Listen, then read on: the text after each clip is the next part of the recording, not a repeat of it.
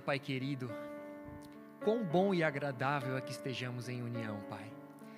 Assim como foi falado aqui, Pai, nós nos alegramos, Senhor, em estarmos na Sua casa, em poder congregar, Pai, como o corpo de Cristo unido, bem ajustado. Obrigado, Senhor, por esse teto, mas muito mais do que esse teto, obrigado pela Tua presença, Pai. Obrigado, Pai, pela Tua presença que nos presenteia, que nos conforta, Tua presença que nos fortalece tua presença que nos leva a avançar. Tu és bom, Pai, Tu és o nosso consolador, Tu és o nosso amigo, Tu és tudo o que precisamos, Senhor. Aqui está a tua igreja que te busca, aqui está a tua igreja que te ama, que anseia por ti, que te exalta. A tua igreja que veio cheia de expectativas à tua casa, esperando ouvir a tua voz, esperando o seu direcionamento. Então, em nome de Jesus, nós te entronizamos nesse lugar, nós declaramos que todo governo é colocado em Suas mãos, governa sobre nós, fala ao nosso coração. Conduza-nos, Pai, ao teu encontro, em nome de Jesus é o que nós pedimos. Pai, eu me coloco diante da tua igreja, Pai, dos meus irmãos, dos teus amados, reconhecendo que eu menor sou diante de todos, Pai. Reconhecendo que muitos poderiam estar aqui e talvez seriam muito mais usados do que eu. Mas pela tua infinita graça e misericórdia, o Senhor me colocou aqui e eu então te peço, Pai, fala, Pai, através da minha boca, fala através do meu coração, fala ao coração da tua igreja, que nós possamos estar unidos a, unidos a Ti, Senhor, como um só corpo, Pai, um só espírito, Senhor. Em nome de Jesus, nós declaramos que tudo é por Ti e para Ti, perdoa os meus pecados, unge as palavras que saírem da minha boca Encontra, Senhor, os sedentos e os famintos, e que em nome de Jesus, Pai, nós sejamos uma igreja pronta, uma igreja preparada, uma igreja que te espera ansiosamente, uma, uma igreja que anseia pela tua vinda. Em nome de Jesus, eu repreendo na autoridade de Jesus Cristo, na autoridade desse nome que é poderoso, todo levante maligno, todo intento do inimigo Toda estratégia demoníaca que tenta contra o teu povo, eu declaro agora falida, desmascarada, anulada, para honra e glória do teu nome, Pai. Que a tua palavra cumpra o propósito ao qual foi designada, Pai, em nome de Jesus. É assim que nós oramos, nós te exaltamos, em nome de Jesus. Amém. Igreja querida, eu estava com saudades de falar algo. Olha por mão que está do seu lado. Depois de um longo tempo com a igreja fechada, depois de um longo tempo com as pessoas afastadas, não podendo se tocar, não podendo se ver, nós estamos chegando nesse tempo onde você pode olhar para o irmão que está do seu lado e falar algo para ele. Mas eu vou devagar, hoje você só vai olhar, amém? E eu vou deixar o falar para uma próxima vez. Então você não vai falar, você só vai pensar. O que você desejaria para o futuro desse irmão, dessa irmã que está do seu lado? Já pensou agora, rola um clima, eu desejo que essa pessoa case comigo. O meu desejo é que ela olhe para mim como um príncipe na vida dela. Mas dá uma olhada para o teu flatmate, talvez se ele estiver aqui, dá aquela pichada no olho. Dá uma olhada para ele, o que, que você pensa do futuro dos seus flatmates, dos seus colegas de escola, faculdade? Traz à memória aquelas pessoas que normalmente estão no mesmo lugar que você, que caminham com você. O que, que você desejaria para essa vida? O que você desejaria para essas pessoas? Eu imagino que o que você deseja para a sua vida, como um cristão, você desejaria também para o teu próximo. Porque ninguém deseja o mal a si mesmo, assim espero. E se você ama o teu próximo como a ti mesmo, você deseja coisas boas. Como um cristão, aquele que está com o coração em Cristo, a primeira coisa que nós desejamos para o nosso próprio, para o nosso próximo, é que conheçam a Cristo. Aqueles que não conhecem, que o conheçam. Aqueles que conhecem, que se aprofundem a cada dia mais em conhecê-lo, porque ele é uma fonte inesgotável de conhecimento, de sabedoria, de amor, de graça, de misericórdia.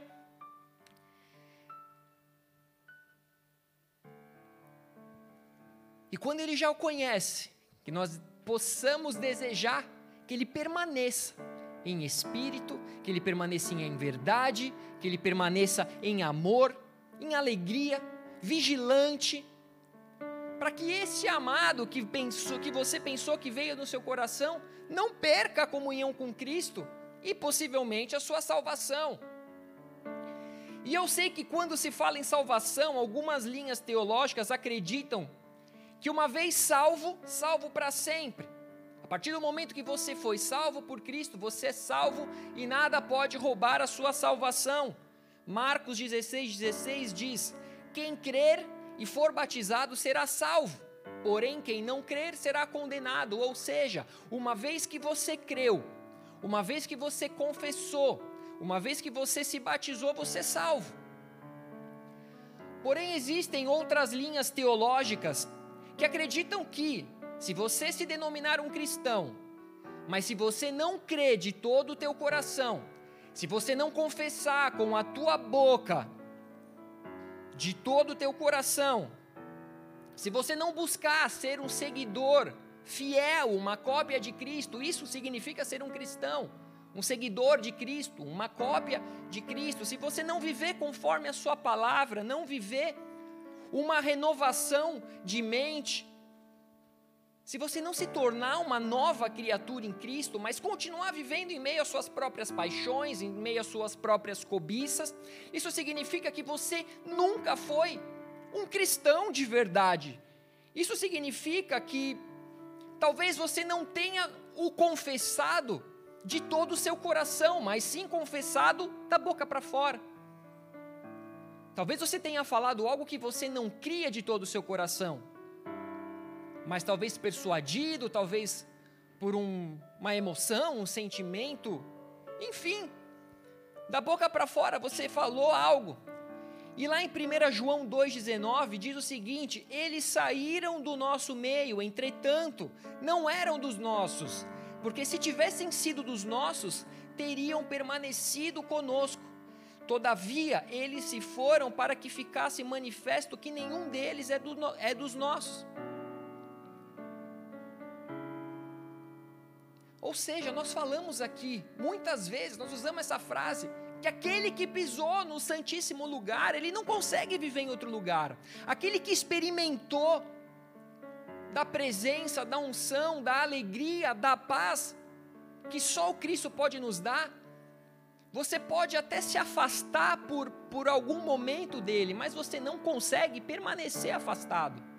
Em algum momento você cai em si e você pensa: meu Deus, eu estou longe do meu Criador, eu estou longe daquele que me amou, daquele que se entregou por mim.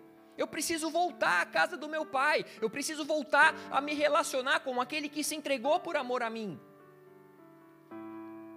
Ou seja, assim como hoje em dia um homem de 50 anos, eu falei isso na semana passada, esse homem, ele pode acreditar e dizer ser uma menina de 6 anos, e nós temos a certeza que ele não é uma menina, e sim um homem de 50. Olha o Lucas aqui vai falar que é um senhor de 70. Alguém acredita? Tem que ter muito botox. Muito botox, né?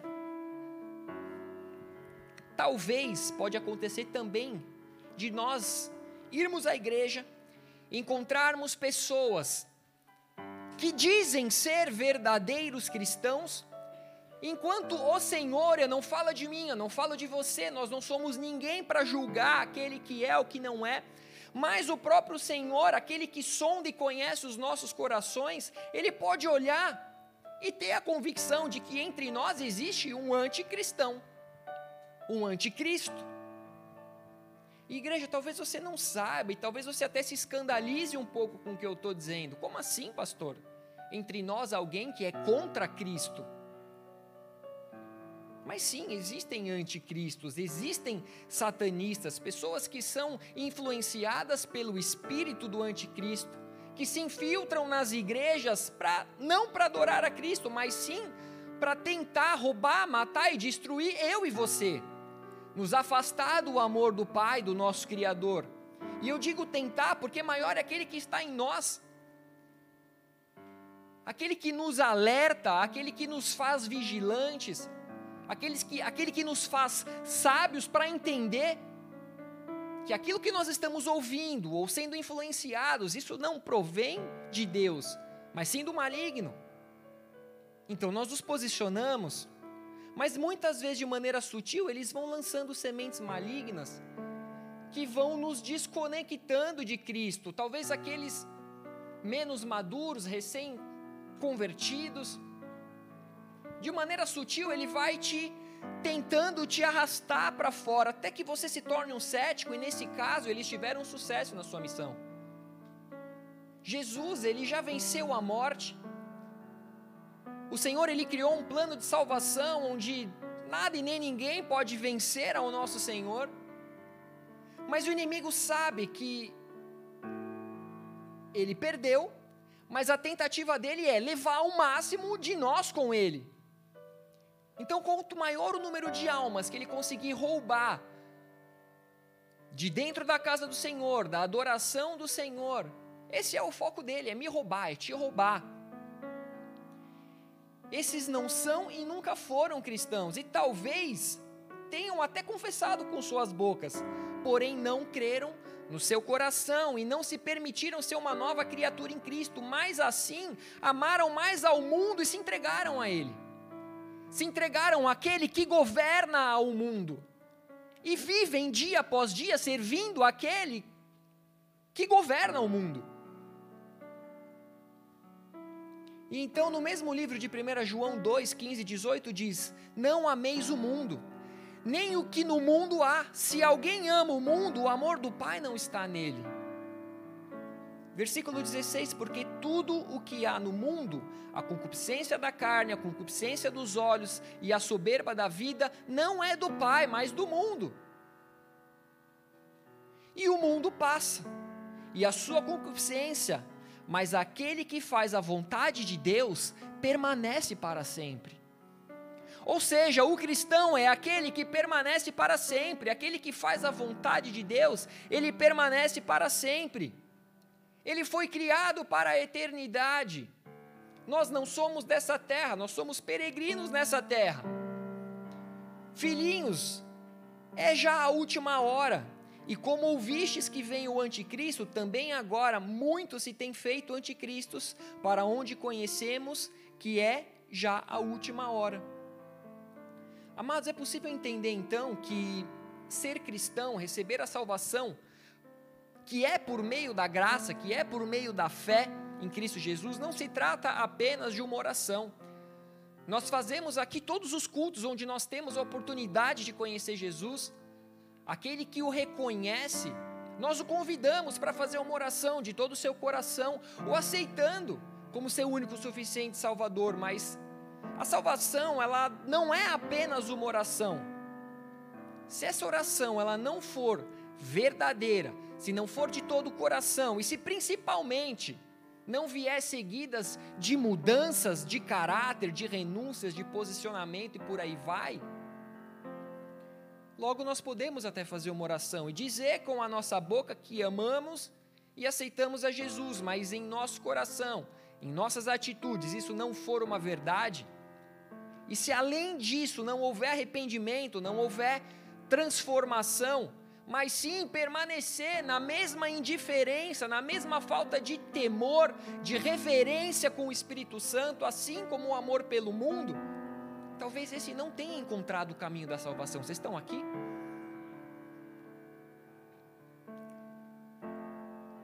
E por que, que eu digo talvez? Porque, como eu disse, eu não sou juiz. Eu não digo quem é e quem não é salvo. Eu não digo quem falou de boca da boca para fora, ou quem falou com toda a força do seu coração.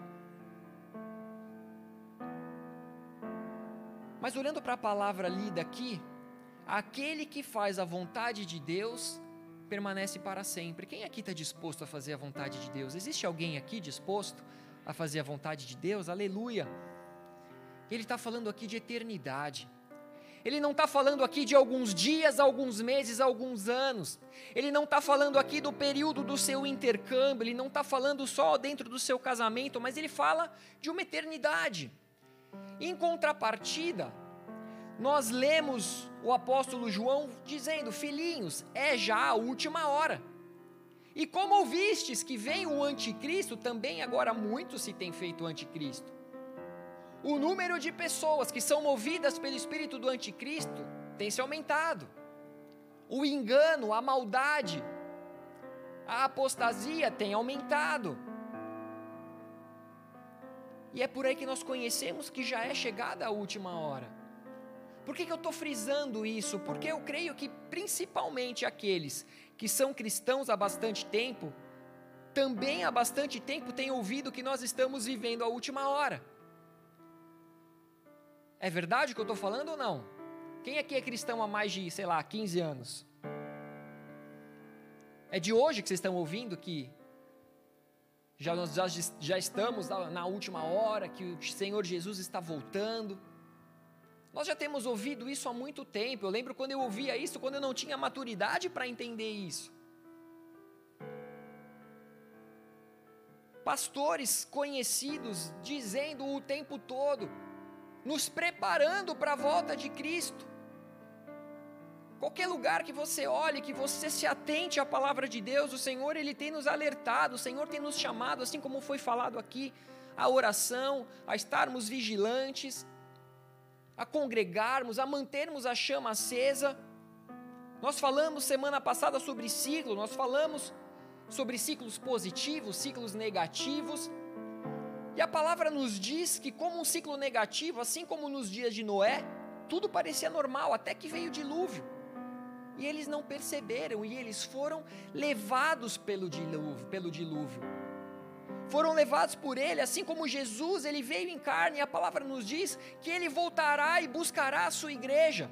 E assim como nos tempos de Noé, ele buscará a sua igreja, e aqueles que não forem a sua igreja serão levados pelo mundo.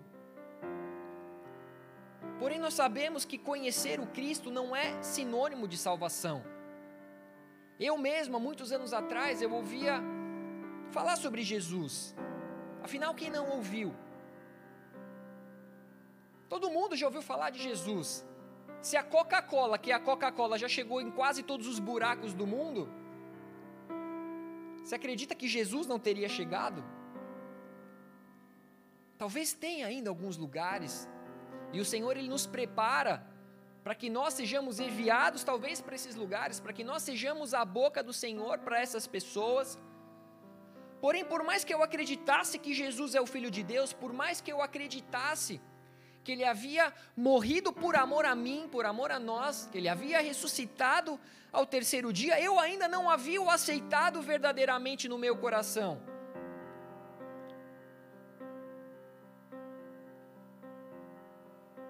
Eu ainda não havia confessado com a minha boca que Ele era o meu Senhor e Salvador, muito menos eu vivia conforme a Sua palavra. Eu ouvia falar dele. Eu sabia que ele existia. Sim, eu até acreditava que ele era o filho de Deus. Só que eu conhecia de ouvir falar, assim como Jó diz. Ele conhecia de ouvir falar e não conhecia de ouvir andar. Eu não posso dizer que eu o amava, eu apenas ouvia, havia ouvido falar. E talvez muitos aqui, se não nasceram num lar cristão, e mesmo que nasceu, às vezes você nasceu ouvindo falar sobre, a pastora me fala, desde quando nós os conhecemos, que ela tem uma família que vive no Espírito Santo. Eu conheço essa família de ouvir falar, eu nunca ouvi, nunca vi. Às vezes eu acho até que é conversa furada, que não existe ninguém no Espírito Santo.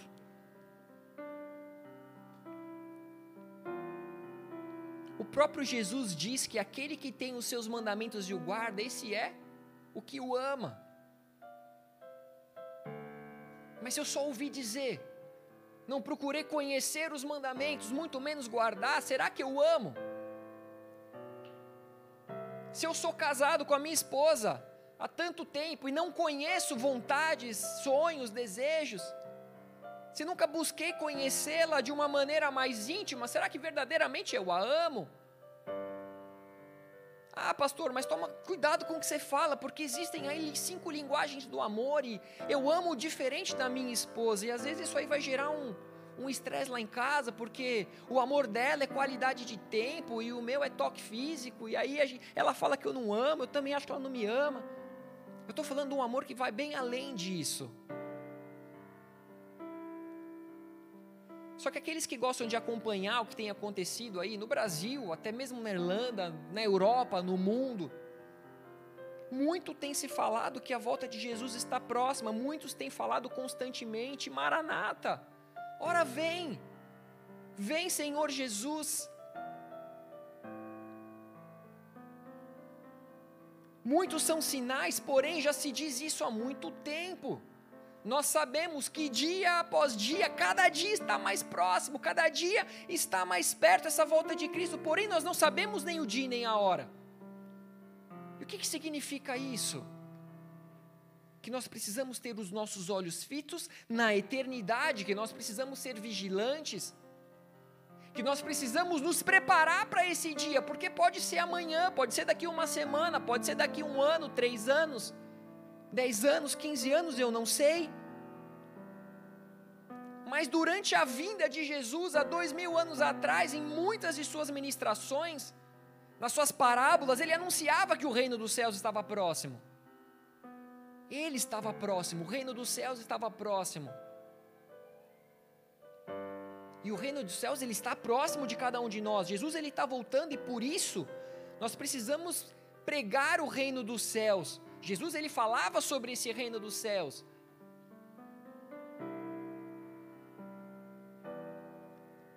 A Claudinha falou aqui no tempo que ela estava falando aqui, fazendo, dando os recados, ela falou de pelo menos uns três versículos que eu iria falar aqui. E isso me mostra que o Espírito Santo ele é o mesmo que habita em mim, que habita nela, que habita em você. E o mesmo que ele tem falado comigo, com outros pastores, ele tem falado para você, é porque ele está nos trazendo para um, para uma, uma, uma, uma, um tempo de alerta, uma situação de alerta, de emergência. Nós precisamos acordar, nós precisamos despertar. Mateus 6,33: Buscai, pois, em primeiro lugar o seu reino e a sua justiça, todas as outras coisas serão acrescentadas. Esse versículo é um versículo que eu sei que marca muito a caminhada cristã de muitas pessoas, já ouvi algumas pessoas falarem sobre isso. Esse versículo marcou o, o meu início, mas será que nós temos buscado primeiramente o reino dos céus e a sua justiça? Ou será que nós temos amado mais o mundo? Jesus irá voltar e isso faz parte desse plano de salvação.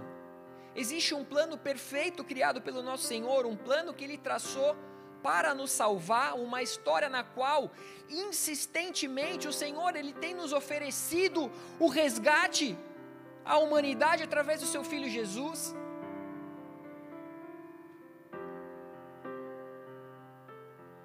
Para que o homem seja livrado de uma morte espiritual, mas também de uma morte eterna. 1 Coríntios 15, 19 diz: se a nossa esperança em Cristo se limita apenas a essa vida, somos os mais infelizes, somos os mais miseráveis, somos mais os coitados de todos. Os mais infelizes de todos os homens. Nós somos seres espirituais, estamos aqui de passagem, e haverá um tempo que Jesus voltará para nos buscar. Haverá um tempo que ele governará por mil anos. Nós sabemos que essa vitória já é certa. Só que antes disso, Jesus arrebatará a sua igreja. Logo, se é possível observar tantos sinais e entendermos que já podemos estar vivendo os princípios das dores, que está descrito lá em Mateus 24, nós precisamos entender também que em breve virá um período de tribulação virá um período de grande tribulação, um período onde o anticristo se manifestará, um período onde será assinado um contrato, um acordo de paz, será imposta uma marca que nós conhecemos pela marca da besta. Mas daqui quanto tempo? Daqui quanto tempo? Toda uma, uma, uma organização, todo um sistema de controle já tem sido implantado uma moeda única já está sendo criada, já está tudo vivendo um processo. Você já não tem mais a mesma liberdade de ir e vir que você tinha antes. Nós estamos vivendo um processo, nós estamos dentro de um, de um laboratório onde muita coisa tem sido imposta, muita coisa tem sido controlada, e ninguém sabe o dia e nem a hora. Porém, o Senhor nos alerta para estarmos vigilantes, porque antes disso, nós cremos que virá o arrebatamento, e aqueles que não estiverem firmes com Jesus serão deixados na terra e viverão todo esse período de tribulação, de grande tribulação. Período de dificuldade vai ser tenso. Não quero te preparar para estar nesse período, não quero estar nesse período, mas quero ser levado antes. E quero que você vá junto. Mas a questão é: há muito tempo se fala que Jesus está voltando. Mas basta olharmos ao nosso redor para percebermos que mais do que nunca Jesus está voltando. Nós precisamos buscar, nós precisamos pregar o reino dos céus para que todos tenham a oportunidade de receber o reino de Deus. Mas o que nós temos feito? começo a falar primeiramente por mim, o que nós temos feito, onde que nós temos buscado, qual o legado que nós temos deixado? Será que nós temos colocado nossa esperança em Cristo apenas nessa vida? Ou será que o temos buscado e esperado? O que, que mudaria no seu coração agora, se você soubesse que a igreja vai ser arrebatada semana que vem? Semana que vem, uma data, um dia exato, um dia, uma hora. O que mudaria no seu coração se isso fosse revelado ao teu coração? É aqui que eu quero chegar. Nós não sabemos nem o dia nem a hora, logo nós precisamos estar vigilantes.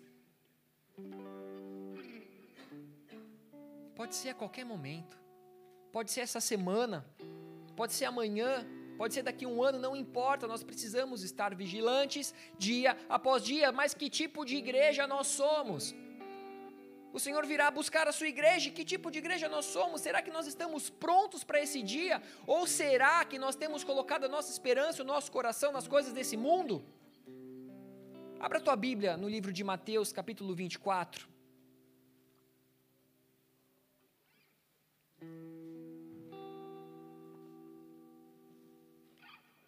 Mateus 24, a partir do versículo 36.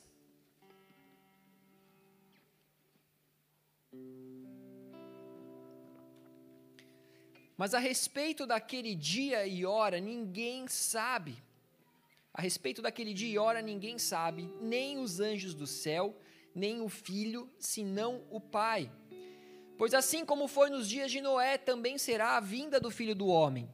Porquanto Assim como nos dias anteriores ao dilúvio, comiam e bebiam, casavam e davam-se em casamento, até o dia em que Noé entrou na arca e não o perceberam, senão quando veio o dilúvio e os levou a todos. Assim será também a vinda do filho do homem. Então, dois estarão no campo, um será tomado e deixado o outro, duas estarão trabalhando no moinho, uma será tomada e deixada a outra. Portanto, vigiai, porque não sabeis em que dia vem o nosso Senhor. Mas considerai isto: se o pai de família soubesse a que hora viria o ladrão, vigiaria e não deixaria que fosse arrombada a sua casa. Por isso, ficai também vós apercebidos, porque a hora em que não cuidais, o filho do homem virá. Igreja, nós lemos aqui que ninguém sabe o dia nem a hora nem os anjos, nem o próprio Jesus, enquanto estava na terra, não sabia. Não havia sido revelado ainda para ele. Ele falou: nem o filho, senão o pai. Ou seja, será inútil da minha parte ou da parte de qualquer homem tentar especular o dia, a hora, e por isso eu creio. Através dessa palavra de hoje é que o Senhor ele está trazendo um alerta para a igreja. O Senhor está trazendo um alerta para mim, para você, é o próprio Jesus querendo despertar a igreja e, consequentemente, cada um de nós. E lembra do que eu falei no início? Para você olhar para o irmão que estava do seu lado, para você pensar no seu flatmate, para você pensar no seu colega de trabalho, Você já pensou se de repente você vai para o céu e essa pessoa fica? Ou você já pensou se ela vai e você fica? Misericórdia. Eu sei que isso seria inconcebível, inaceitável, porém é exatamente isso que Jesus está dizendo nesses versículos que nós lemos. Dois estarão trabalhando no campo, um será tomado e o outro ficará. Dois estarão fazendo entrega no Deliveroo, um será tomado e o outro continuará fazendo entrega. A au pair estará cuidando das suas três criancinhas enquanto a cleaner está limpando a casa. Talvez a cleaner e a, as crianças vão subir e a au pair vai ficar. É exatamente essa situação que ele está nos falando aqui. Quem aqui nunca pensou nisso? Eu já pensei nisso. E se a pastora subir e eu ficar? Alguém já pensou nisso? Levanta a mão aí, deixa eu ver. E o pior é que analisando a mim mesmo, quando eu pensei nisso, eu pensei, meu Deus, já pensou se eu fico? O que, que eu vou falar? Com que cara eu vou olhar para as ovelhas? A gente se preocupa com os outros, com o que os outros vão pensar. Foi só eu ou mais alguém?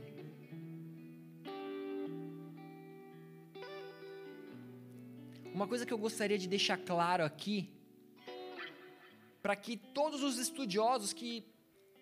O que eu estou falando é de estarmos alertas e vigilantes para o dia do arrebatamento. Porém, esse texto de Mateus 24 que nós estamos lendo aqui, muitos estudiosos dizem que não se trata do arrebatamento, amém? Então, eu não quero entrar nessa questão, porém, o dia do arrebatamento será um dia de caos. Imagina motoristas numa estrada são arrebatados. O que, que acontece com o carro? Imagina um piloto de avião é arrebatado. O que acontece com o avião? Imagina o. Como que chama lá o piloto lá do, do Luas? É arrebatado. O que, que acontece com o Luas? E com todos os outros que permaneceram? vai ser um tempo de caos. Alguns subirão, outros ficarão, e eu não quero ser aquele que fica. Assim como eu não quero ver a igreja de Cristo aqui, cada um de vocês, nenhum. Só que nós precisamos estar alertas.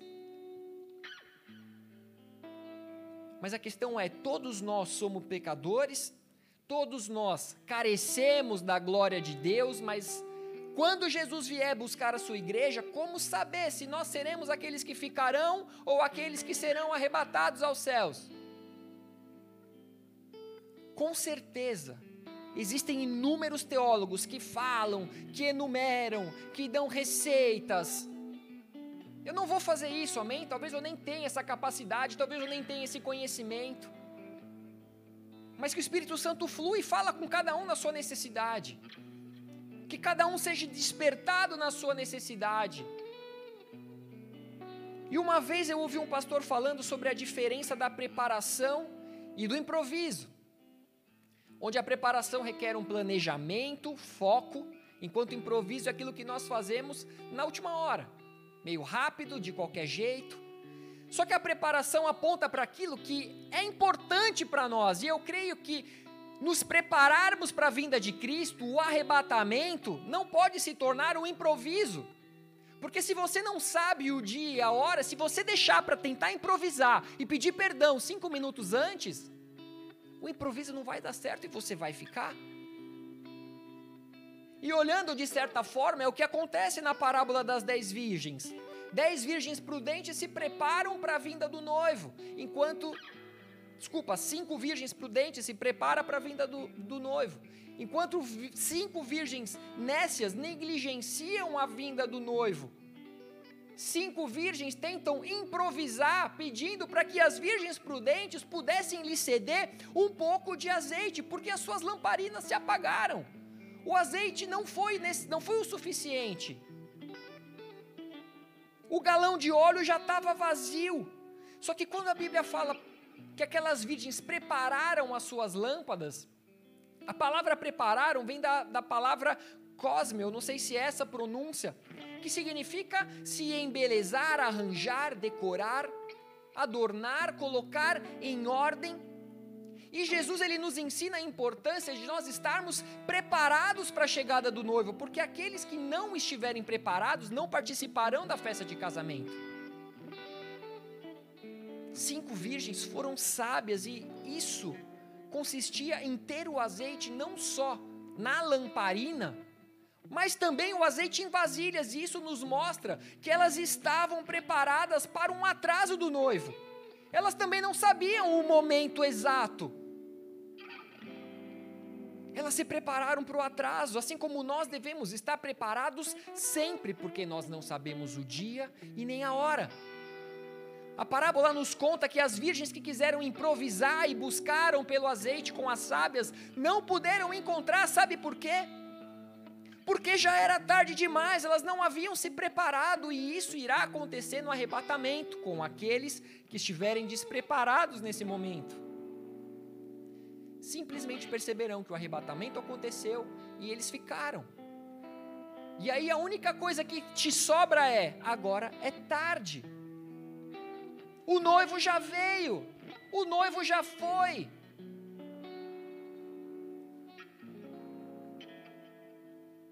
E sabendo que Jesus, sabendo que o noivo vinha buscar as virgens, isso significa que o Senhor ele virá buscar uma igreja pura. E a única forma de eu me manter puro é não sendo contaminado com os prazeres desse mundo. Ah, pastor, mas já é tarde. já conheci prazeres nesse mundo que você não faz nem ideia. Tudo bem, é tempo de se arrepender. É tempo de se confessar, é tempo de se posicionar, nunca é tarde para se santificar. Mas como eu posso me purificar? Seriam as coisas que eu como que me tornam impuro. Não, nós sabemos que as coisas que tornam o homem impuro não são as coisas que entram pela boca do homem, mas as coisas que saem da boca do homem, que vêm do coração. Não é o fato de eu lavar a minha mão antes de comer ou não que vai gerar uma impureza dentro de mim, mas a impureza é aquilo que sai pela minha boca, é aquilo que sai do meu coração.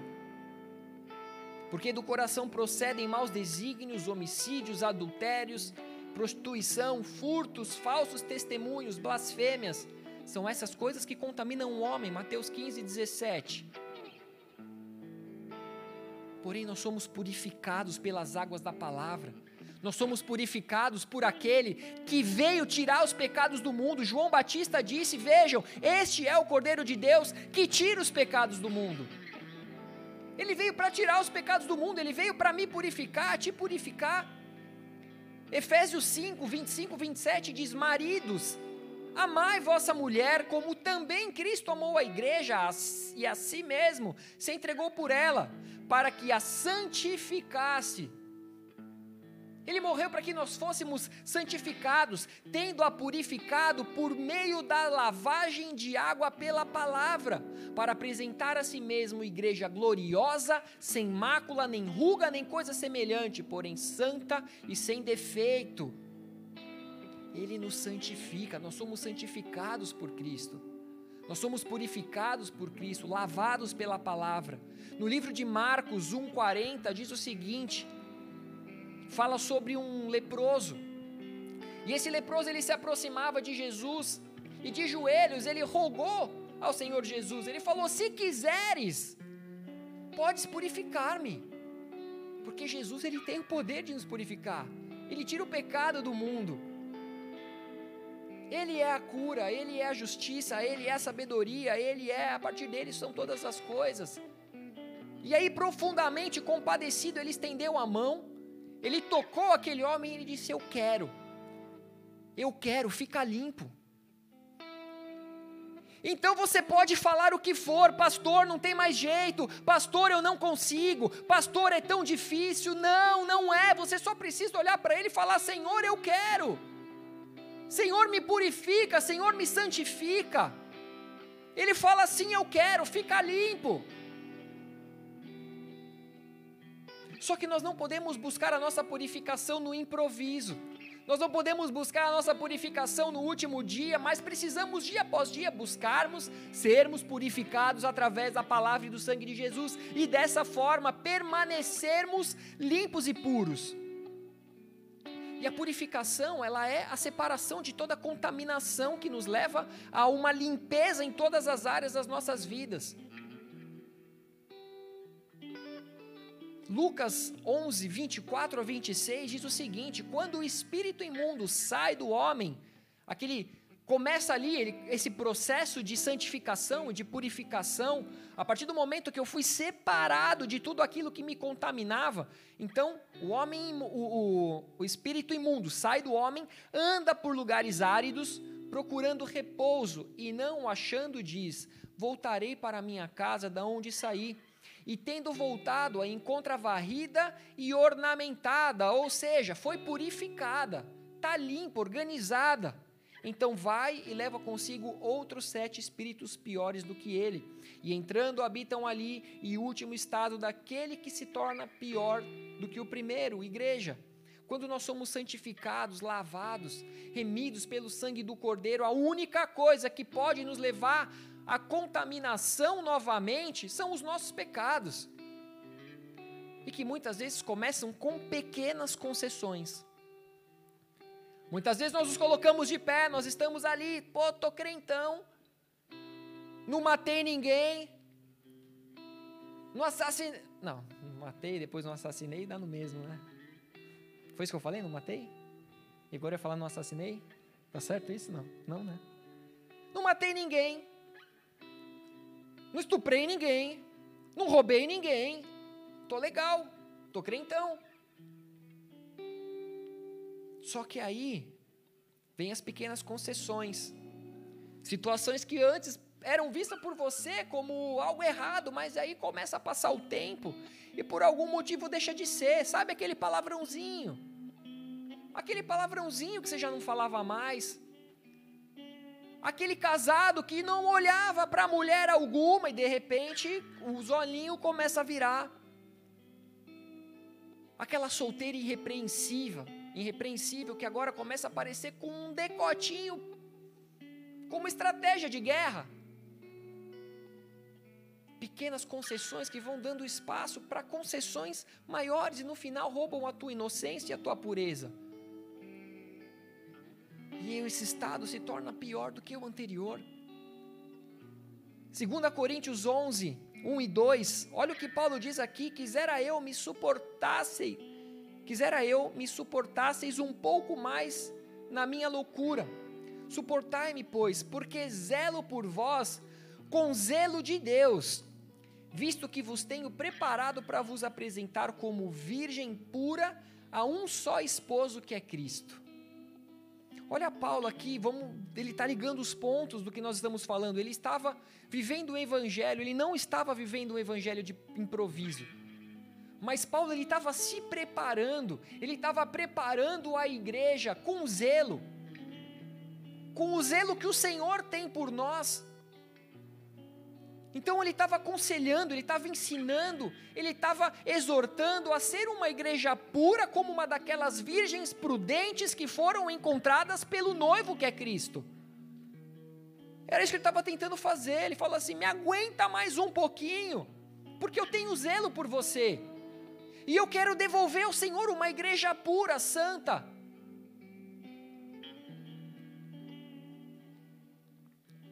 Essas palavras suportais, me suportem, têm a ideia de perseverar, tolerar, ser paciente, aguentar firme sem perder a tua coragem. No momento de pressão, sob pressão, não perca a tua coragem, mas seja perseverante. Ou seja, a igreja de Corinto estava sob pressão, mas Paulo ele tinha um zelo pela igreja, com zelo de Deus de perseverar, de perseverá-la pura preservá-la pura, imaculada, irrepreensível, sem mancha, sem mágoa. Vocês estão aqui? Jesus foi e será, é e será o nosso maior modelo de superação contra a tentação e a permanência em meio à pureza. ele nos mostra que é possível, ou seja, suportem aqueles que amam a Cristo, aqueles que te amam e por isso te repreendem, te exortam, para que você se mantenha puro. Vocês estão entendendo? E além disso, se você tem um líder, um irmão em Cristo, um pai, que ao saber dos seus enganos e pecados não fala nada, não te confronta, chama a atenção dele. Chega nesse líder e pergunta, viu? Vem aqui. Até quando você vai me ver pecando, errando e não vai me ensinar que isso é errado? Se Jesus voltar amanhã, você vai e eu fico, então é isso? Eu ouvi uma vez o pastor Rui. O pastor Rui é um dos pastores do Bola de Neve sede. E ele estava contando que no período que ele se converteu, ele era ainda um recém-convertido. Ele já namorava na época, não sei se com a esposa atual ou não, também não me comprometam. Ele falou para todo mundo, não foi nada particular, nada pessoal. Então estou só replicando as palavras dele. Só que os líderes dele de célula, no, na, na, época eram líderes mulheres, duas líderes mulheres, e elas estavam com receio de confrontá-lo. E quando ele descobriu que ele estava errado, que ele estava em pecado sexual, ele foi falar com elas, tipo assim, até quando você vai? Ele, ele foi perguntar, né? Ele falou, pô, ouvi que é errado, vou perguntar. E aí sim elas confrontaram. Ele falou, até quando vocês iam me deixar pecando? Até quando vocês iam se manter coniventes com o meu pecado, não falariam nada? Logo, se você é líder e não confronta o pecado da sua ovelha, se você é pai, se você é marido e não confronta o erro da sua esposa, não confronta o erro dos seus filhos, se você é esposa, não confronta o pecado do seu marido, se você tem visto aquele que você ama, que te respeita, você não tem corrigido, se o noivo voltar, talvez ele vá e você não porque talvez ele esteja errando na ignorância e você que conhecia e não fez nada, talvez ele vá e você fique. Aquele que sabe do bem, que deve fazer o bem e não faz, esse também peca. Porém, outra coisa importante, muito cuidado para você não sair apontando o erro de todo mundo sem sabedoria, amém? Porque a gente aprende uma coisa e aí começa a querer apontar na testa de todo mundo: você está errado, você vai para o inferno, maledito. Alguém já fez isso? Ou só eu também? Já fiz isso e esse foi um dos maiores erros no início da minha conversão. Para quem não sabe, eu tenho um irmão que é homossexual e que eu amo, respeito. Só que quando eu comecei a ler a Bíblia, e eu vi que aquilo não era legal diante da palavra de Deus, eu fui conversar com ele. Eu fui como aquele que quer descortinar uma situação, como aquele que quer tirar as escamas dos olhos com amor, com muito amor, porém sem sabedoria alguma e resultado. Essa foi a desculpa que ele precisava para levantar uma muralha entre nós. E eu perdi a partir dali a oportunidade de pregar com as minhas atitudes, de pregar com, com, com, os meu, com o meu posicionamento. Só eu sei quantos anos se passaram e quantas situações desconfortáveis foram geradas na minha família por causa dessa abordagem sem sabedoria. 2 Coríntios 11, 3 diz o seguinte: Mas receio que, Assim como a serpente enganou Eva com a sua astúcia, assim também seja corrompida a vossa mente, e se aparte da simplicidade a pureza devida a Cristo. Existe uma pureza devida a Cristo. Eva era pura, Eva foi criada para a eternidade. Só que Eva ela foi enganada pela serpente e por isso, sabendo que a nossa natureza é pecaminosa, nós precisamos vigiar, nós precisamos estar alertas para que nós não sejamos confundidos pela astúcia da serpente. Igreja, se preparar é buscar o reino de Deus, é se purificar dia após dia, aguardando pela vinda do noivo. Uma outra fase de preparação é estarmos em união, assim como a Claudinha falou aqui também. A igreja é o corpo de Cristo e cada um de nós somos, mem somos membros desse corpo. Jesus virá buscar a sua igreja, não virá buscar alguns membros. E um versículo que ela falou aqui, Hebreus 10, 25: Não deixemos de congregar-nos, como é de costume de alguns, antes façamos admoestações, e tanto mais quanto vedes que o dia se aproxima. Mais uma vez, o dia se aproxima. Então não deixemos de congregar. O dia se aproxime, o mesmo passo que eu preciso me purificar, eu preciso amar o meu próximo como a mim mesmo, eu preciso ter comunhão com o corpo de Cristo, eu preciso permanecer em chamas, eu preciso permanecer diante do altar em sacrifício. Eu preciso estar disponível para, assim como o ferro afia o ferro, eu preciso ser afiado pelo homem. Eu preciso estar em comunhão. Nós precisamos também ser uma igreja vigilante. Nós lemos aqui no versículo 42: Portanto, vigiai, porque não sabeis em que dia vem o vosso Senhor. E uma forma de vigiarmos é estarmos alertas. E olhando para a palavra de Jesus, quando confrontou os seus discípulos lá no Getsemane, ele havia retirado para orar. Jesus ele estava triste, angustiado, então ele disse: Minha alma está profundamente triste até a morte. Ficai aqui e vigiai comigo. Vigiai comigo. O pedido foi: vigiai comigo. Eu vou orar, fica aqui e vigia. Só que Jesus ele se adiantou um pouco, ele se prostrou e ele orou ao Pai: Meu Pai, se possível for, afasta-se de mim esse cálice, mas que não seja a minha, mas a sua vontade. Só que quando Jesus voltou os discípulos para cobrar deles que estivessem vigilantes, ele os encontrou dormindo. E o que, que foi que ele disse? Nem por uma hora pudesse vigiar comigo. Vigiai e orai, para que não entreis em tentação. Vigiai e orai para que não entreis em tentação, ou seja, vigiar é estar atento, é prestar atenção para não ser enganado ou confundido, é fazer guarda para que não seja pego desprevenido e precise agir no improviso. As dez virgens nécias, as cinco virgens nécias, elas não vigiaram, mas elas se distraíram.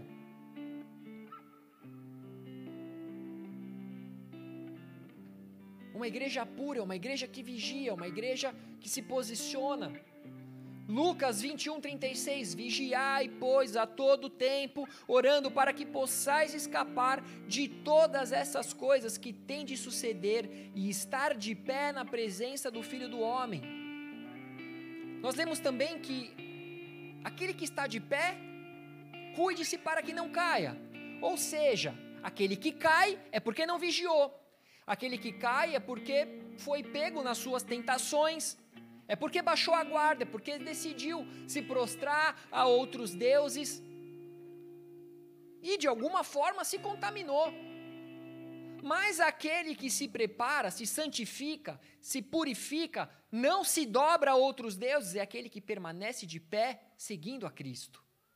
Ele permanece de pé, e quem permanece, e quem permanece de pé continua caminhando, continua seguindo. Continua buscando, Marcos 2,14.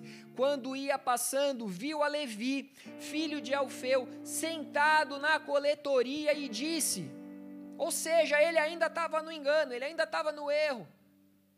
Estou falando rápido? Me perdoa. E aí Jesus disse: Segue-me. Ele se levantou e o seguiu. Ele se levantou e o seguiu. Manter de pé é não se distrair, é não perder o foco, mas é estar sempre caminhando em direção àquilo que é eterno. Eu não desisto das coisas de Deus, eu não me permito ser paralisado, eu não aceito me dobrar a outros deuses. E se eu não tiver de pé, é porque eu estou prostrado diante do meu Deus. regozijai-vos sempre, orai sem cessar, ou seja, orar anda, anda com ser vigilante, Em tudo dai graças, porque esta é a vontade de Deus. Eu estou lendo aqui. Cadê? Onde que está esse daqui? Agora eu lembro se é 1 Tessalonicenses, não marquei. Em tudo dai graças, porque esta é a vontade de Deus. Ou seja, a gratidão, ela faz bem ao coração e ajuda a te permanecer puro. Cristo Jesus para com Peraí, deixa eu ler de novo. Em tudo dai graças, porque esta é a vontade de Deus em Cristo Jesus para convosco.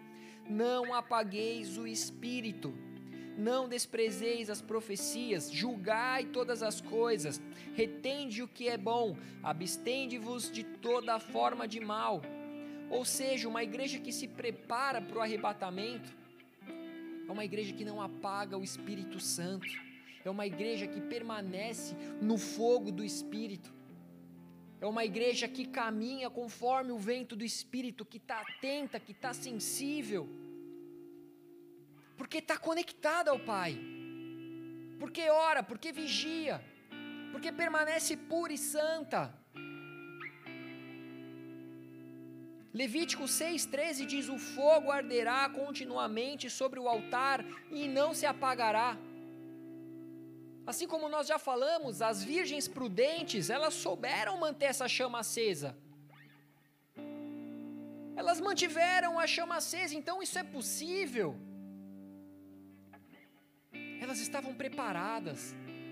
Elas não só, não só estavam preparadas, mas elas ansiavam pela vinda do noivo. O quanto que você anseia pela vida do noivo? O quanto você anseia, o quanto você se prepara? O quanto você anseia, o quanto você vigia, o quanto você anseia, o quanto você, se, você o busca, o quanto você anseia, é o quanto você não permite se contaminar e não perder a sua pureza. Mas eu gostaria de fazer aqui duas observações. Primeiro, manter a chama acesa sobre o altar não é apenas uma, uma tarefa do sacerdote e não se trata apenas desse altar. Não se trata do pastor como sacerdote e o altar da igreja. Toda manhã é necessário que você coloque lenha no altar. Você é um sacerdote. Você faz parte do sacerdócio de Cristo. Você faz parte de uma nação santa. Você também precisa manter o altar do teu coração aceso. Você precisa colocar a lenha no altar para que esse fogo se, se mantenha aceso todos os dias. E é por isso que o Senhor tem te chamado para fazer a leitura bíblica diária, mensal, semanal, anual. É por isso que o Senhor tem nos despertado a orar. É por isso que Ele tem te chamado para sempre que possível estar em comunhão.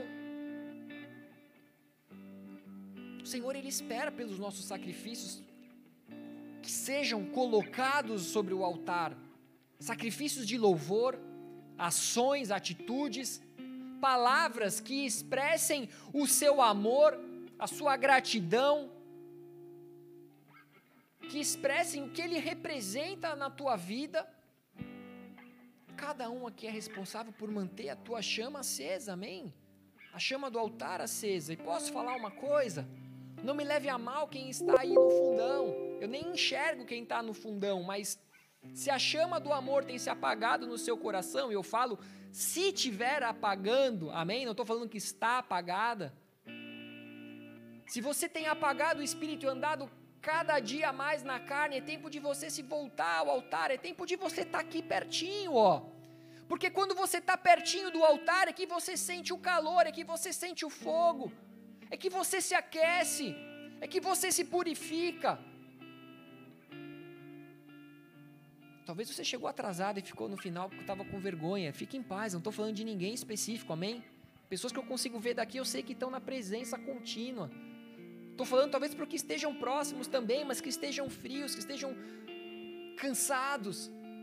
Você tem que estar tá ali, ó, coladinho no altar. Se o seu está apagando, cola naquele que mantém a chama acesa porque a chama daquele lá, ele vai pegar na, na, na, na, nas tuas brasas e vai fazer com que você pegue fogo também. O amor que tiver em você vai contagiar aquele que está ao seu redor. Você, se estiver vivendo essa fase de esfriamento, de chama se apagando, você precisa ser o primeiro a chegar, o último a ir embora. Você precisa estar em todas as células, em todos os eventos. Ah, pastor, mas eu vou virar um, um ativista, vou, vou ficar aqui, né, como Maria, só pensando em, em, em servir, como Marta. Vou só servir, eu quero estar como Maria aos pés, sim. Esteja junto aos pés de Jesus. Jesus ele está aqui o tempo todo com a gente, amém? Então sempre que a gente estiver aqui, esteja também. Se debruce nos pés dele todas as vezes. Se volte a Ele novamente, é tempo de você estar entre os irmãos para que essa chama volte a incendiar todos que estiverem ao seu redor, como já foi um dia. E segunda coisa, nós lemos aqui: julgai todas as coisas, retende o que é bom, abstende-vos de toda forma de mal. Reter o que é bom não significa ouvir e obedecer apenas aquilo que te convém, porque muitas vezes nós fazemos isso. Nós ouvimos a palavra do Senhor e nós retemos o que é bom segundo a nossa vontade. O Senhor é bom. O Senhor é bom, a palavra é boa, e se algo é bom aos olhos do Senhor e julgado por você como algo que não é bom, possivelmente você esteja manipulando aquilo que é bom. E você esteja talvez recebendo apenas aquilo que lhe convém que lhe é cômodo e por aí vai. 1 Coríntios 6,12 diz: Todas as coisas me são lícitas, mas nem todas convêm. Todas as coisas me são lícitas, mas não deixarei dominar por nenhuma delas, ou seja, tudo é permitido. Porém, reter o que é bom significa você não se deixar dominar por aquilo que não é bom e que rouba a sua pureza. Então, aqui, Nós precisamos nos mover em espírito. Nós precisamos nos mover em espírito. Nós precisamos permitir que Ele faça com as nossas vidas segundo a Sua vontade. Apocalipse 22, 20 diz: Aquele que dá testemunho dessas coisas diz: Certamente venho sem demora. Mais uma vez. Certamente venho sem demora. Amém. Vem, Senhor Jesus, essa tem que ser a nossa resposta, essa precisa ser a resposta da igreja. Amém. Vem, Senhor Jesus. Vem, porque a tua igreja já está pronta.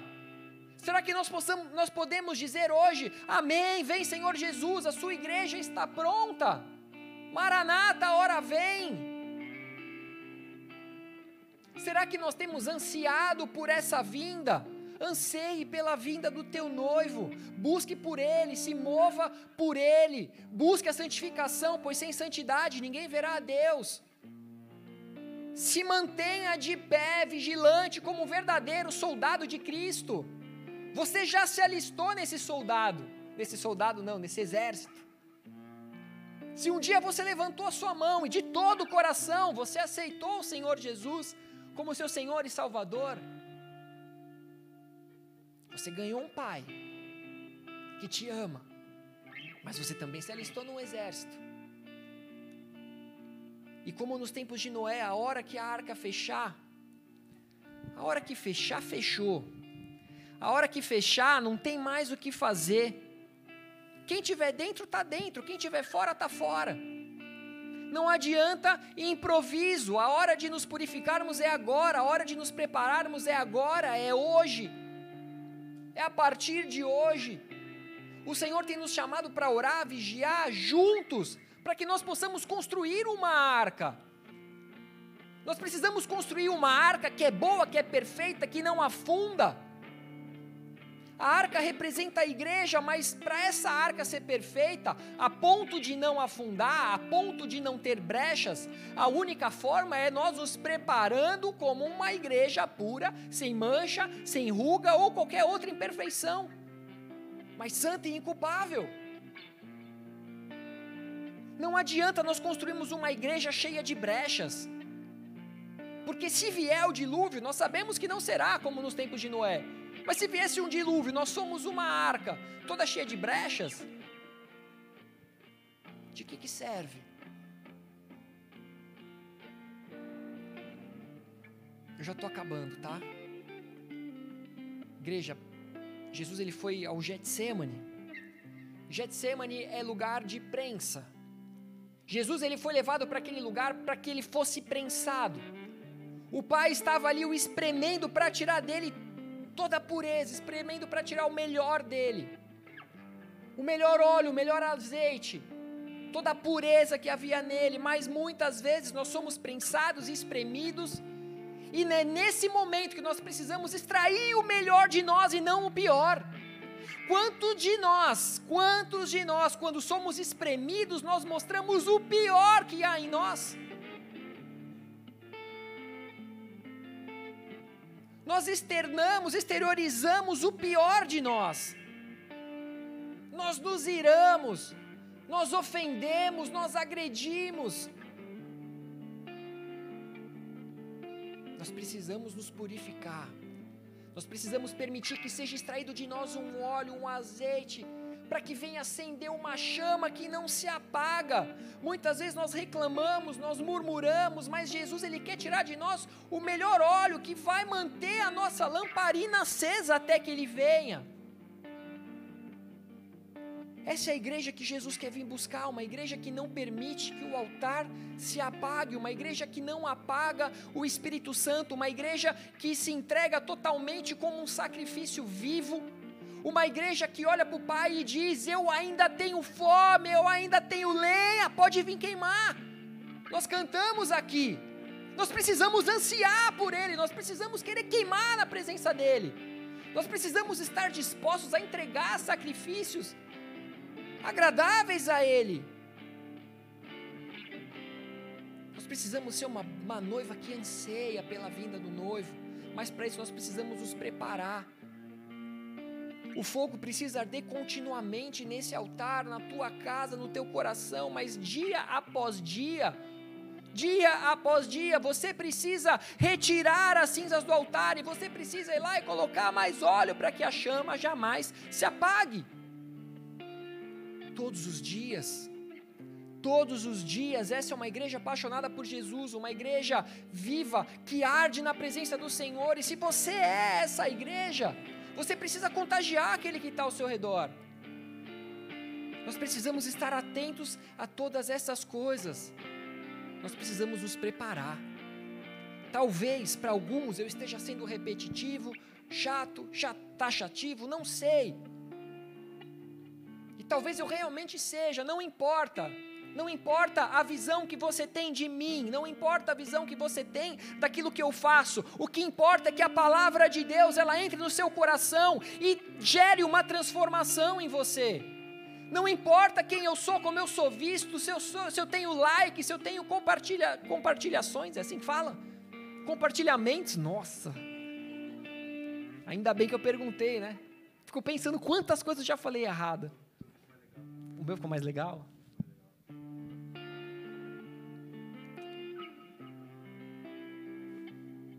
Ficou mesmo? Você gostou? É mesmo. Não seja um líder assim, hein? Vocês estão aqui, igreja? Nós precisamos estar atentos a todas essas coisas. Nós precisamos nos preparar, nós precisamos buscar o reino dos céus, o reino de Deus acima de todas as coisas. Nós precisamos ser prudentes, sábios. Nós precisamos nos purificar, nos santificar. Nós precisamos guardar o nosso coração, nós precisamos ser lavados por essas águas da palavra, nós precisamos permitir que os rios que fluem do trono do Senhor venham e nos lavem e nos purifiquem e que nós venhamos a nos manter dessa maneira que nós venhamos a nos manter limpos, puros, santos. Precisamos ser vigilantes, precisamos orar sem cessar. Precisamos nos manter unidos. Unidos. Congregando no templo, congregando nas casas, porque era assim que fazia a igreja primitiva. Nós precisamos nos manter de pé e por isso eu peço aqui ao Pai que Ele faça forte o cansado, que Ele multiplique o vigor daqueles que estão cansados, aqueles que estão afadigados. Errado também, né? Afadigados. Nossa, imagino quantas eu já falei. Tem algum professor de português aí? Tem? Você é professora de português. Tô, tô, tô lascado, né? Meu Deus. O ouvido deve estar tá pitando mais que não sei o que. Sabe que nem filme com censura, quando fala a palavra faz pi. O ouvido deve dar uma cada vez que eu falo alguma palavra errada. Igreja, nós precisamos manter a chama do altar acesa. Nós precisamos guardar a palavra de Deus. Aquele que tem os meus mandamentos e o guardam, esse, esse é o que me ama. A palavra diz: guardei, meu guardei no meu coração a sua palavra para não pecar contra ti. Nós precisamos guardar essa palavra no nosso coração para que nós não venhamos a pecar contra o Senhor, para que nós não venhamos voltar a um estágio pior do que aquele a qual, quando nós conhecemos o Senhor, nós não podemos apagar o Espírito de Deus, amém? Feche os seus olhos no seu lugar, abaixa a sua cabeça.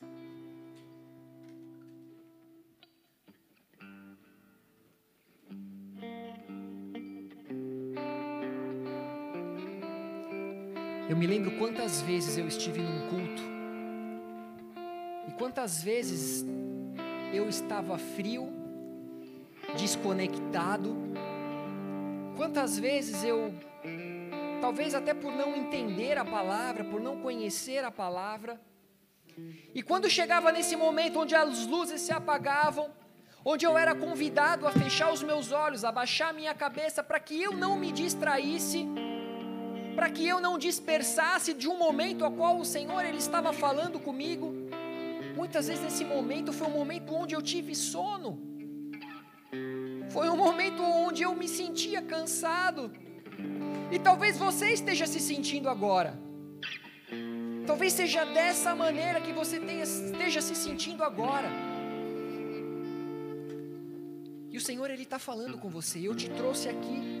E eu te permiti que se sentisse assim. Eu permiti que fosse falado essas palavras para que você percebesse que não se trata do culto, não se trata do louvor, não se trata da igreja, não se trata de ninguém, mas se trata de você. Que se permitiu em algum momento ser roubado da palavra, que se permitiu em algum momento se distrair, se permitiu em algum momento não colocar lenha nessa fogueira. Você em algum momento deixou de colocar lenha no altar, você deixou de algum momento de retirar as cinzas, você deixou em algum momento de trazer o seu sacrifício ao Senhor. Mas o Senhor ele quer te chamar de volta. O Senhor ele quer despertar a sua igreja. O Senhor ele quer que você esteja vigilante, o Senhor quer que você esteja atento, que você ore sem cessar. O Senhor quer que você esteja de pé, forte, pronto, disposto a enfrentar qualquer batalha no nome de, do Senhor Jesus. Senhor ele te chama a se purificar por essa palavra. O Senhor te chama ao arrependimento. Mas talvez você esteja aqui pela primeira vez, segunda vez. Talvez você esteja vivendo um tempo de dificuldade, um tempo onde você tem se perdido na sua identidade, você se perdeu no que você veio fazer nessa terra. Você tem perdido os teus valores, os teus princípios, você tem frequentado lugares a qual você sabe que você não pertence. Mas você quer despertar, você foi despertado, você está sendo despertado, você está sentindo algo se mover dentro de você, você está se sentindo sendo chamado, levantado, erguido, fortalecido. E o Senhor ele vai renovar hoje a força do cansado. O Senhor vai chamar novamente, vai levantar aqueles que se perderam, que esfriaram. O Senhor ele vai reavivar o amor que havia em você. Mas aqueles que estão sentindo algo se mover dentro de si, estão sentindo um calor dentro de si. O Senhor ele está te convidando, ele está dizendo: Esse é o Espírito Santo se movendo em você. Eu estou te chamando. Eis que estou à porta e bato. Se você abrir a porta, eu entrarei, eu cearei contigo. O Senhor está te pedindo permissão para se mover através de você. Não apague o Espírito Santo. Se permita ser lavado por essa palavra, se permita viver tudo aquilo que foi ministrado nessa noite. Se aliste a esse exército, reconheça o Senhor Jesus como seu único suficiente Senhor e Salvador. Permita que Ele seja a lâmpada para os seus pés, que Ele te conduza num caminho, Ele é o caminho. E se você está aqui pela primeira vez, segunda vez, se você nunca fez uma oração, confessando com a sua boca, crendo com o seu coração que Jesus Cristo ele é o seu Senhor, o seu Salvador, eu quero te dar essa oportunidade nessa noite. Todos com os olhos fechados, todos com a cabeça baixa. Se você é essa pessoa aqui que tem, tem ouvido o chamado do Senhor, você que foi trazido, constrangido pelo amor de Deus, você que entendeu que Ele havia marcado um encontro com você nessa noite. Você que quer se entregar por amor a Ele, assim como Ele se entregou por amor a você. Eu quero que com seus olhos fechados você levante a sua mão. Levante a sua mão acenando para Ele, não para mim, não para homens, não para ninguém que está próximo de ti. Mas que você possa assinar para Ele, Senhor Jesus, eu ouvi a Sua voz, eu o reconheci, eu quero aceitá-lo no meu coração. Eu quero confessá-lo com todas as minhas forças: que tu és o meu Deus, tu és o meu Senhor, tu és o meu Criador. Você que levantou a sua mão, você que, que nos ouve através das mídias sociais, você que está tá sentindo que essa palavra, esse momento é para você, eu quero te, te convidar a repetir essa oração. Senhor Jesus. Senhor Jesus. Eu ouvi a sua voz. Eu ouvi a sua voz. Eu estive sensível, estou sensível à Sua presença. Eu estive sensível, estou sensível à Sua presença. E eu quero confessar agora com a minha boca. Eu quero confessar agora com a minha boca. Crendo de todo o meu coração. Crendo de todo o meu coração. Que Tu és o Filho de Deus. Que Tu és o Filho de Deus. Que morreu numa cruz e ao terceiro dia ressuscitou. Que morreu numa cruz e ao terceiro dia ressuscitou. Que está sentado à destra do Pai Todo-Poderoso. Que está assentado à destra do Pai Todo-Poderoso, que vive eternamente, que vive eternamente. Eu o confesso hoje. Eu o confesso hoje. Tu és o meu Senhor. Tu és o meu Senhor. Tu és o meu redentor. Tu és o meu redentor. Eu entrego em ti a minha, em tuas mãos a minha vida. Eu entrego em tuas mãos a minha vida. Tu és o autor e consumador da minha. Tu és o autor e consumador da minha fé. E eu quero a partir de hoje. Eu quero a partir de hoje ser guiado por ti. Ser guiado por ti. Eu quero manter a chama do altar acesa. Eu quero manter a chama do altar acesa. Eu quero entregar diariamente o meu sacrifício a ti. Eu quero entregar diariamente o meu sacrifício a ti. Eu quero permanecer de pé na sua presença. Eu quero permanecer de pé em tua presença. Orando sem cessar. Orando sem cessar. Vigilante. Vigilante vigilante, puro, santo, puro e santo, até que o Senhor venha, até que o Senhor venha, até que o Senhor venha, até que o Senhor venha, até que o Senhor venha, eu não vou me calar, até que o Senhor venha, eu não vou me calar, eu não vou deixar de declarar que Tu és o Senhor, eu não vou deixar de declarar que Tu és o Senhor. Então escreve o meu nome no livro da vida. Então escreve o meu nome no livro da vida. Faça morada no meu coração. E faça morada no meu coração. Igreja, fica de pé no seu lugar. Fica de pé no seu lugar, nós vamos adorar até que nós vamos adorar porque ele está aqui. Ele está aqui, ele ouviu a tua oração quando você chegou aqui. Ele ouviu a tua oração quando você o invocou. Quando nós nos unimos nessa casa, onde dois ou mais estiverem em sua, em sua busca, em sua presença, ali Ele estaria. Ele está aqui. Ele está aqui. E conforme você o adora, conforme você se confessa a Ele, conforme você se arrepende, Ele vai vir, ele te purifica, ele te liberta, ele te transforma. O Espírito Santo ele está constrangendo alguns. O Espírito Santo ele está trazendo à tona algumas coisas que estavam escondidas em lugares inacessíveis. O Senhor está te dando a oportunidade de você liberar perdão. O Senhor está te dando a oportunidade de se acertar com aquele que um dia você, você magoou.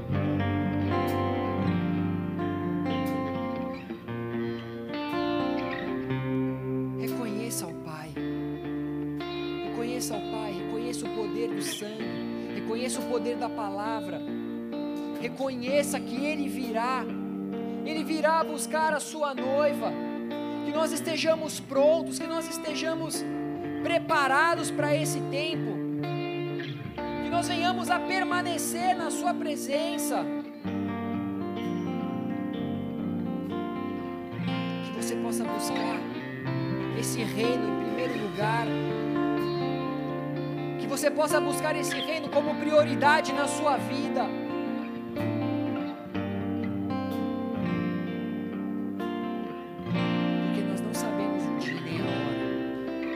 Sabemos nem o dia nem a hora. Mas Ele virá buscar a sua igreja. E você será aquele que estava cheio, com a sua lamparina cheia, com a sua vasilha cheia de óleo. Você será aquele que vai tentar improvisar, que vai tentar contar uma historinha mais ou menos, que vai tentar culpar os outros pelos seus erros, que vai tentar esconder aquilo que você fazia quando ninguém via. Vai dar certo, o improviso não vai dar certo. O improviso não vai, não vai dar certo, portanto, vigiais, porque não sabeis a hora que vem o seu Senhor. Assim como eu falei, se você soubesse que o arrebatamento seria da semana que vem, o que, que você mudaria na sua vida? Por que, que você não muda sem saber o dia? Por que você não muda a partir de hoje?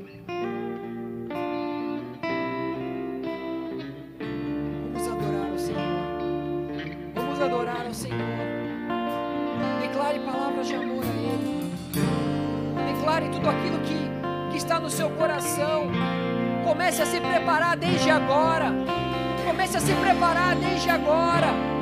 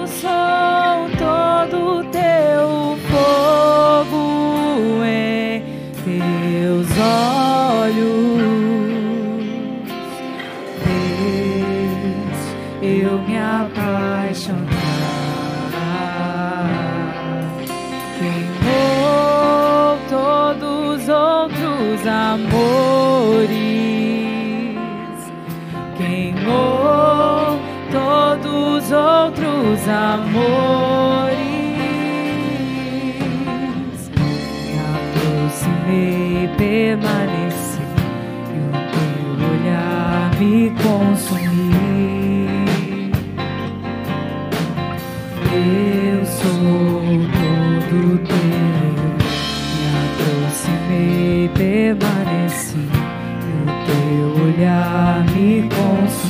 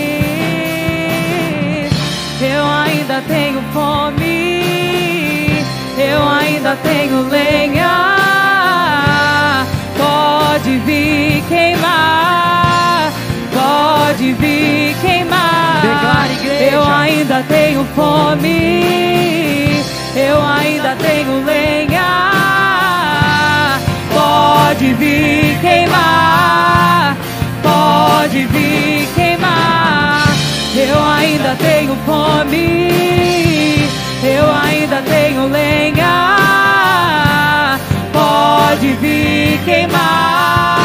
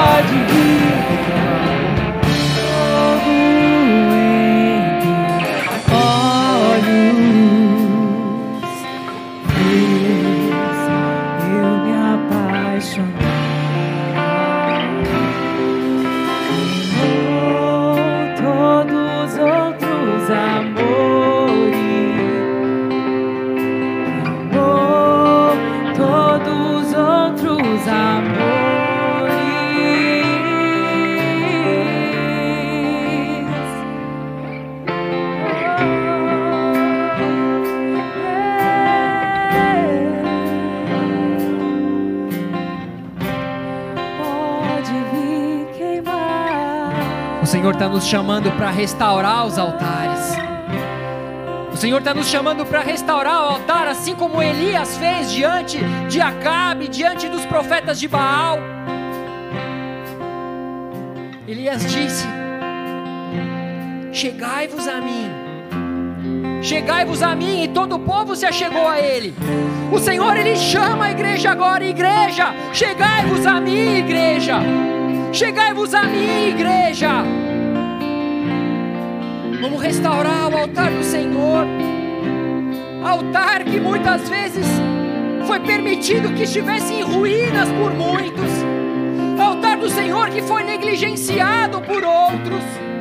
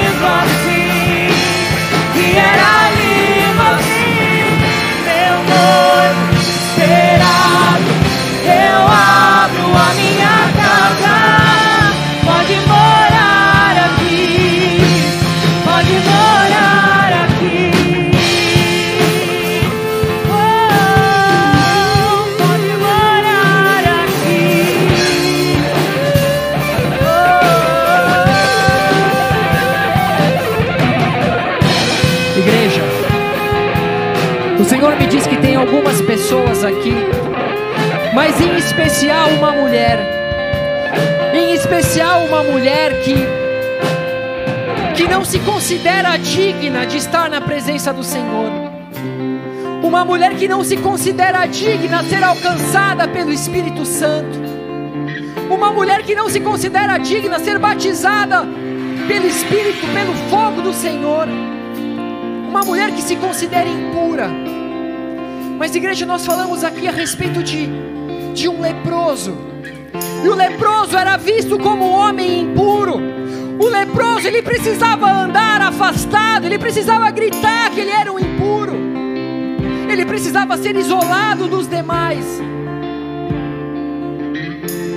Mas nós lemos aqui que um leproso, ele se aproximou de Jesus, ele se ajoelhou, e ele rogou ao Senhor, e ele disse: Se quiseres, pode me purificar. Se quiseres, pode me purificar. Não importa, não importa como você se enxerga, não importa quais, quais são os seus julgamentos para com você.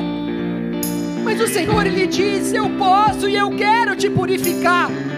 A sua purificação depende de mim, não depende do tamanho e da quantidade do seu pecado, mas depende do seu arrependimento. A sua purificação depende do teu arrependimento. Simplesmente se prostre diante de mim e busque a minha face, porque sim, eu quero, eu quero te purificar. E o Senhor lhe diz para essa mulher: fique limpa. Fique limpa, fique limpa. O Senhor ele te purifica. O Senhor ele te restaura.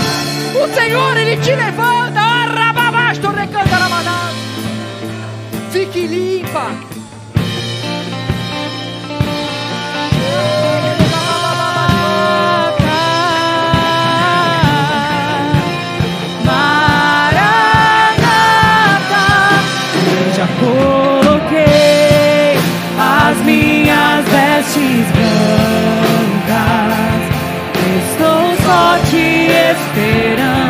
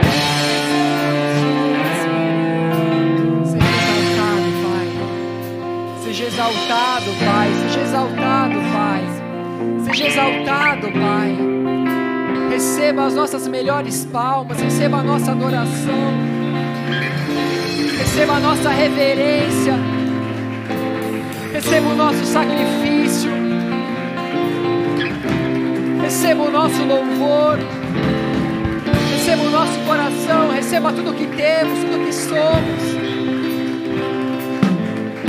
Ajuda-nos, Senhor, ajuda-nos, Senhor. Pode fazer melhor, pode fazer melhor, pode fazer melhor. É pra ti, Jesus, é pra ti, Jesus. É pra ti, Jesus, é pra ti, Jesus. É pra ti, Jesus. Sobre todo nome, nome sobre todo nome. Maravilhoso, conselheiro, Deus forte, Pai da eternidade, príncipe da paz. Seu nome é Jesus Cristo, filho de Davi. Aleluia. Porque se Deus é por nós, quem será contra nós? Senhor é meu pastor, nada me faltará. Oremos todos juntos, Pai nosso que estais nos céus, santificado seja o teu nome, venha a nós o teu reino, seja feita a tua vontade, assim na terra como nos céus. O pão nosso de cada dia nos dai hoje, perdoa as nossas dívidas, assim como nós perdoamos aos nossos devedores, e não nos deixe cair em tentação, mas livra-nos do mal, pois teu é o reino, o poder e a glória para sempre. Amém e amém. Glória a Deus. Glória a Deus. Antes de nós finalizarmos, eu quero falar com você que nos visita, você que, que fez essa oração, aceitando Jesus de todo o seu coração. Vão ter algumas pessoas lá no fundo com um tablet na mão, chamando tua atenção. Quero te convidar, não vá embora sem dar o seu nome, seu telefone, sem nos dar a oportunidade de te conhecer, de orar por você, de te mostrar os teus próximos passos nessa caminhada com Cristo. Amém? Nós queremos te ser um suporte na sua vida. Amém? Nós queremos fazer parte da sua caminhada. Nós queremos te auxiliar. Amém?